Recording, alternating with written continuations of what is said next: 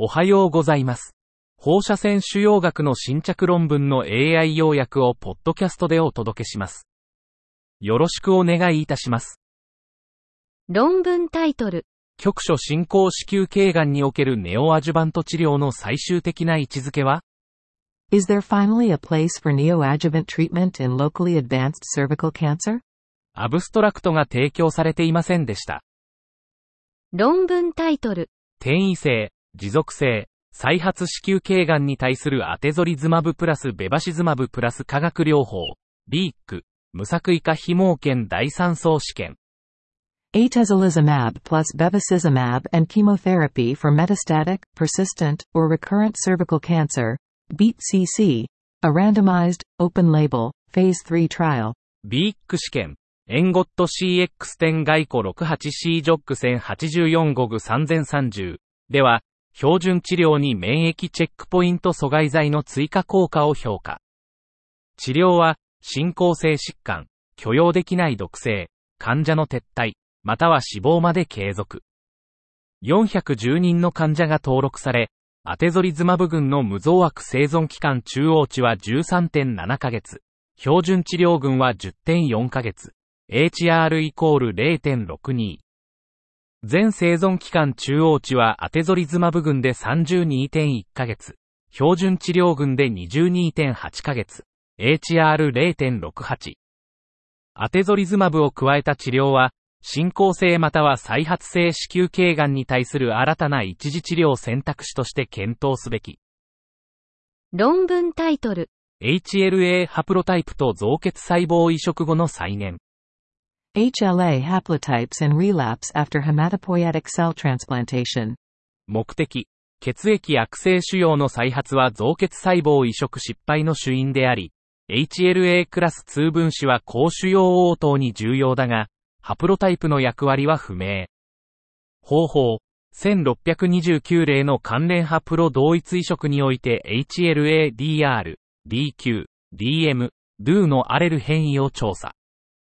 結果、HLA-DR-β86 残機、HLA-D9 ヘテロに両体、ドナー HLA-DM 分子の患者、ドナー間変異が移植成績に関連し、HLA-DR-β86 グリーグリー患者はグリーバルドナーからの移植で再発リスク低下、HR0.46、HLA-DRB11 ドナーがグリーバル患者に有益。結論。HLA クラス2ハプロタイプは移植障壁の機能的構成要素であり、患者とドナーでの考慮が移植成功率向上に寄与する可能性。論文タイトル、放射線治療用カウチ装着型スマートフォンベース動作モニタリングシステム。A couch-mounted smartphone-based motion monitoring system for radiation therapy. 目的。低リソース医療機関向けに、ライダーカメラ搭載スマートフォンアプリを用いた表面誘導放射線治療、SGRT、システムの開発、検証。方法。iOS アプリをコードと Swift で開発し、iPhone 13 Pro に実装。複数施設でファントムボランティアを用いて商用 SGRT システムと比較検証。結果、震度、R イコール1.000、P、0.0001、バイアスイコール0.07プラスマイナス 0.24cm と角度、R イコール1.000、P、0.0001、バイアスイコール0.02プラスマイナス0.69度の測定で高い一致を示す。結論。スマートフォンベースのアプリケーションは、低コストで SGRT へのアクセス向上に寄与する可能性がある。論文タイトル、原発性重核 B 細胞リンパ種の遺伝的特徴、病態と患者の転機。Genetic characterization of primary mediastinal B-cell lymphoma. Pathogenesis and patient outcomes. 目的。若年女性に多い原発性重核大 B 細胞リンパ種、PMBCL の遺伝子変異を解明。方法。未治療 PMBCL 患者340名の全ゲノム、20名、全エクソーム、78名、標的シーケンシング、308名を実施。結果、TP53 関連遺伝子の構造変異や免疫回避に関わる新規変異を発見。CD58 変異31%は予後不良。PFS ハザード比 HR2.52。OSHR2.33。DASP2 変異24%は良好な予後。PFSHR0.2。OSHR0.11 と関連。結論。PMBCL の大規模ゲノム解析により、治療標的とリスク層別化のための遺伝子変異を同定。論文タイトル。がん治療機能評価尺度。一般尺度の開発と検証。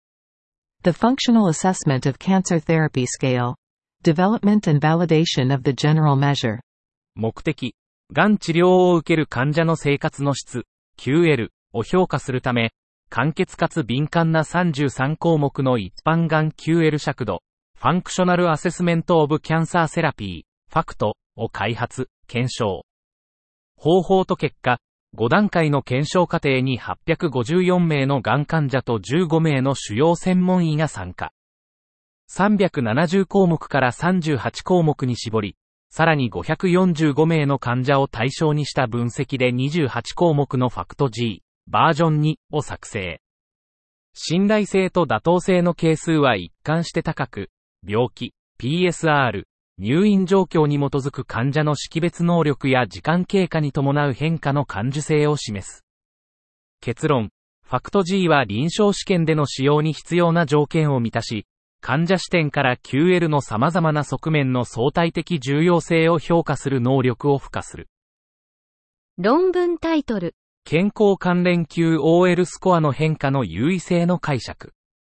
Interpreting the significance of changes in health-related quality of life scores. 目的。エオートク QLQC30 による健康関連 QOL スコアの変化が患者にとってどの程度重要かを評価。方法。乳がんまたは小細胞肺がんの化学療法患者が SSQ と QLQC30 を記入。結果、SSQ で変化なしと答えた患者の QLQC30 スコア変化は0に近く、少しは5から10、中程度は10から20、非常には20以上の変化。結論、QLQC30 スコアの変化は SSQ 報告に基づき小、中、大の QOL 変化と解釈可能。これは臨床試験のサンプルサイズ計算に利用可能。論文タイトル。SBRT を受ける非小細胞肺がん患者の局所再発を軽減するためのディープラーニング誘導線量測定。Deep Learning Guided Dosimetry for Mitigating Local Failure of Non-Small Cell Lung Cancer Patients Receiving SBRT 目的。NSCLCSBRT において50グレー、5回線量が十分でないとされる問題に対し、深層学習を用いた新たな治療計画基準を提案。方法、535例の患者データを用い、CT 画像、3D 線量分布、患者情報を組み合わせた深層学習モデルで局所制御予測。結果、モデルの C インデックスは0.72、95%CI、0.68から0.75。イグト部内のベッドディアーミンダイナリーイコール103.8グレーなどが局所制御に優位。結論。深層学習により同定された線量。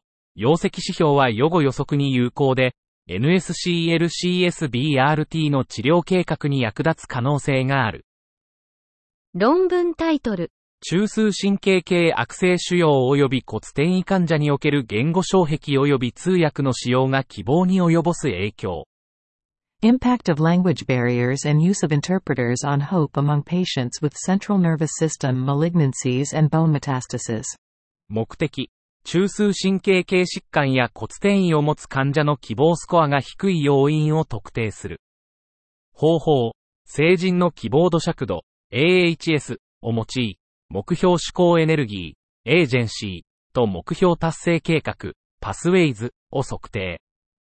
スコアは8から64まで。